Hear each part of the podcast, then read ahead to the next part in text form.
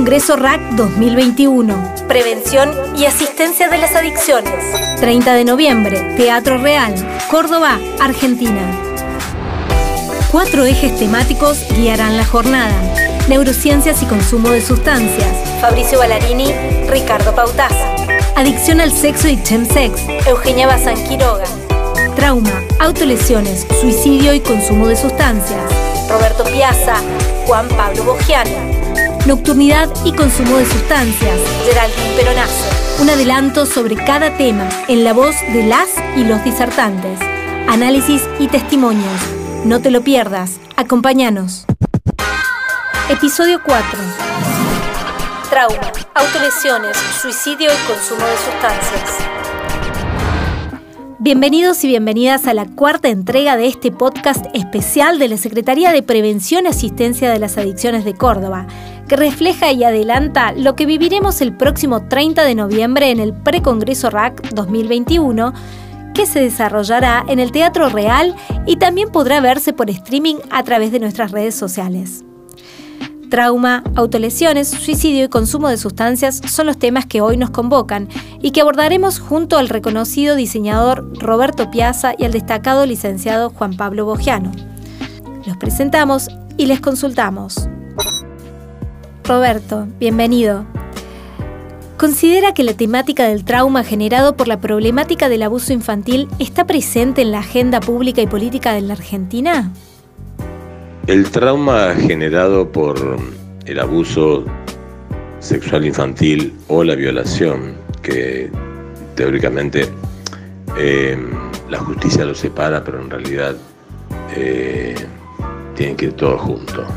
Se puede separar a nivel técnico, pero el abuso, la violación y cosas peores, hasta la muerte de los niños, por sobre todas las cosas, también de los, de los, de los adultos, mujeres y hombres, eh, no está contemplado para nada. Es más, eh, en muchísimos casos eh, la política, el gobierno y la misma policía y la misma gente que se ocupa de eso, casi en su mayoría deja de lado la opinión de lo que sería un psicólogo o una cámara Gesell o un psiquiatra que le hace el, análisis tanto a la víctima como al, psicópata.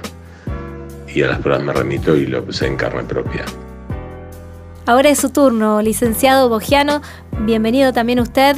Y le consultamos, ¿cómo se relacionan los conceptos de trauma, autolesiones, suicidio y consumo de sustancias? ¿Por qué es relevante hablar de trauma si pensamos en el consumo de drogas?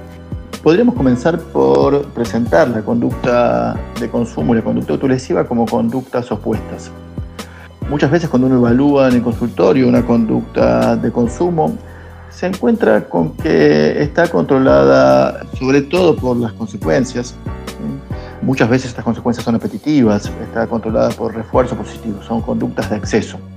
No preciso estar especialmente triste o tensionado, para que si esta noche voy a un bar, cuando me siente y mi amigo se siente enfrente mío, me tomo una cerveza. Yo sé por mi historia de aprendizaje que si voy a un bar y me tomo una cerveza es posible que me relaje y la pase bien. En cambio, si tomamos las conductas autolesivas, cuando uno evalúa las conductas autolesivas en el consultorio, muchas veces se encuentra que la función de la conducta tiene que ver con reducir, está más controlada, es más un refuerzo negativo, si se quiere. Reducir emociones intensas, desagradables. Alguien se corta o se lastima para regular el miedo, la tristeza, el enojo que alguna situación de su vida le genera. Esta diferencia entre una y otra conducta ha generado consecuencias clínicas muy importantes. Los tratamientos orientados al tratamiento del consumo muchas veces han trabajado con el control de estímulos, han ocupado de que la persona evite ir al bar, porque si va al bar las posibilidades de que no tome la cerveza son eh, muy bajas. Y se ha ocupado de eh, desalentar las conductas asociadas al consumo y en cambio reforzar eh, conductas prosociales, juntarse con amigos que no consumen, conseguir un trabajo estable, que refuerce conductas incompatibles con el consumo. Por otro lado, las terapias orientadas al tratamiento de conductas autolesivas han orientado más a intentar encontrar maneras de reducir la respuesta emocional, muchas veces a través de exposición, o a brindarle al paciente habilidades para regular esas emociones, digamos, formas diferentes que no sean la conducta autolesiva para reducir la tristeza, el miedo o el enojo. Por supuesto que esto es una sobresimplificación. Eh, cualquier terapeuta que haya trabajado el tiempo suficiente con cualquiera de este tipo de pacientes sabe que va a encontrarse pacientes que eh, utilizan las eh, sustancias para regular emociones intensas. ¿sí?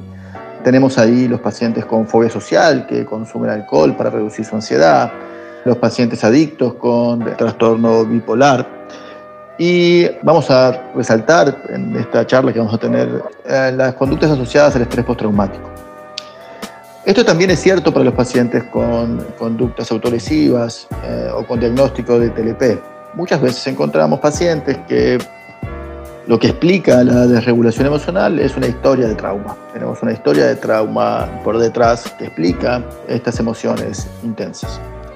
Entonces, tanto los terapeutas que trabajan con pacientes con eh, abuso de sustancias, como los eh, terapeutas que trabajan con pacientes con desregulación emocional y conductas impulsivas, van a necesitar una serie de intervenciones dirigidas al trabajo del estrés postraumático.